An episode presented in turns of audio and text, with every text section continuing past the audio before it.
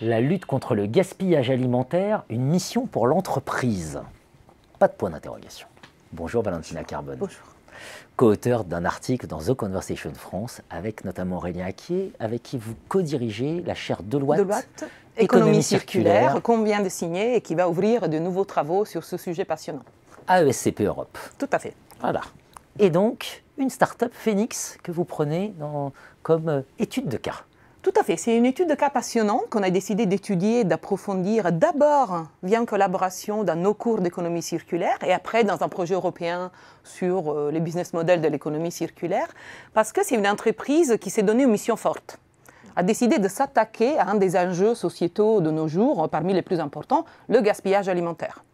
Gaspillage alimentaire, juste quelques chiffres, un tiers de ce qui est produit est transformé jusqu'à la consommation, aujourd'hui, part à la poubelle, est jeté ou est périmé ou devient du gaspillage Un tiers de ce qui est Un produit tiers. est perdu au niveau mondial. au niveau mondial. En France, d'autres chiffres, 2 milliards, des chiffres peuvent, peuvent être utilisés, 2 milliards d'euros sont jetés par les acteurs de la grande distribution.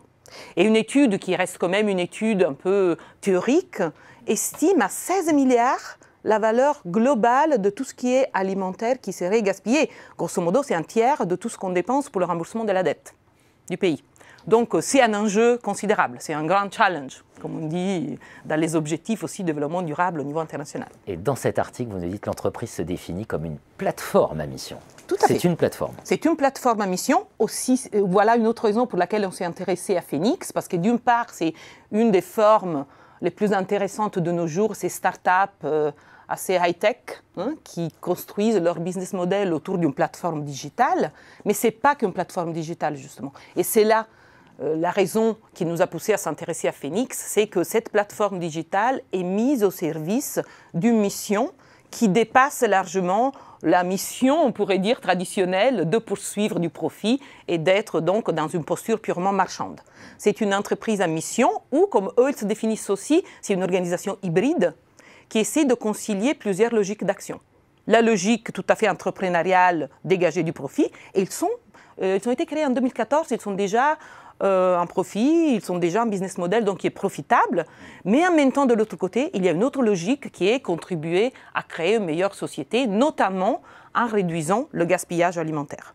Donc euh, c'est très intéressant pour des, pour des enseignants-chercheurs qui ont envie de se positionner comme des enseignants-chercheurs engagés et qui veulent avoir une prise sur les évolutions, les transformations de la société. Et c'est pour ça que dans nos cours d'économie circulaire d'abord et dans nos projets de recherche, on s'intéresse à l'objet typique de nos travaux, hein, l'entreprise, mais quand il s'agit d'une entreprise qui essaie de penser dans des, des référentiels de performance beaucoup plus élargis, beaucoup plus ambitieux, je dirais. Hmm. 75 employés quand même, hein, dont 50, c'est ce que vous nous dites dans l'article, dont 50 Et sont... l'article date de quelques mois, ils sont Ouais. 100 les employés. D'accord. Et les trois quarts sont sur le terrain, c'est-à-dire ils sont Ils sont dans, les antennes locales, tout à fait. En fait, euh, Phoenix, juste pour préciser pour ceux qui ne le Oui. connaissent pas, c'est une entreprise, c'est une plateforme. D'abord, le- le- le- la brique fondamentale de leur modèle, c'est une plateforme digitale qui relie les grands distributeurs, les acteurs de la grande distribution, avec des destinataires potentiels de tout ce qui serait le food, le, le- le- le- le produit alimentaire qui ne serait pas vendu. Donc avant le, le périssage, justement, parce que c'est pour pouvoir Donc, être utilisé. les invendus d'un côté, et les utilisateurs de euh, invendus alimentaires de l'autre notamment côté. les associations. euh, Resto du Cœur, Banque Voilà. alimentaire, donc les associations qui sont dans l'aide alimentaire. 4 millions de Français aujourd'hui profitent des systèmes d'aide alimentaire.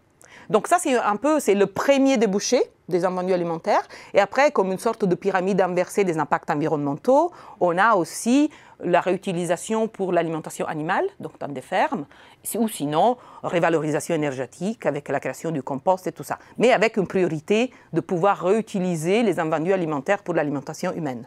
vous insistez sur le fait qu'il y a une petite tension voilà, entre le besoin de faire des profits d'un côté et cette mission euh, autour du gaspillage alimentaire. Et vous êtes euh, en conclusion, vous dites voilà, l'avenir est ouvert. hein, Il y a quand même des risques, ce ne sera pas simple.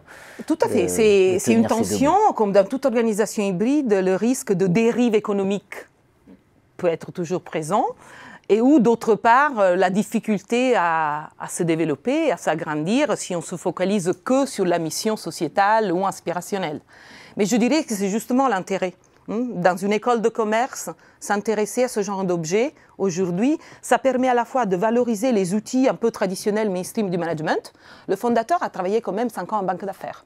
Donc il sait lever des fonds, il sait convaincre les actionnaires, mais d'autre part, à côté de cela, nous, nous essayons d'insuffler, de former nos étudiants par euh, des études de cas qui donnent envie d'être protagonistes du renouvellement sociétal.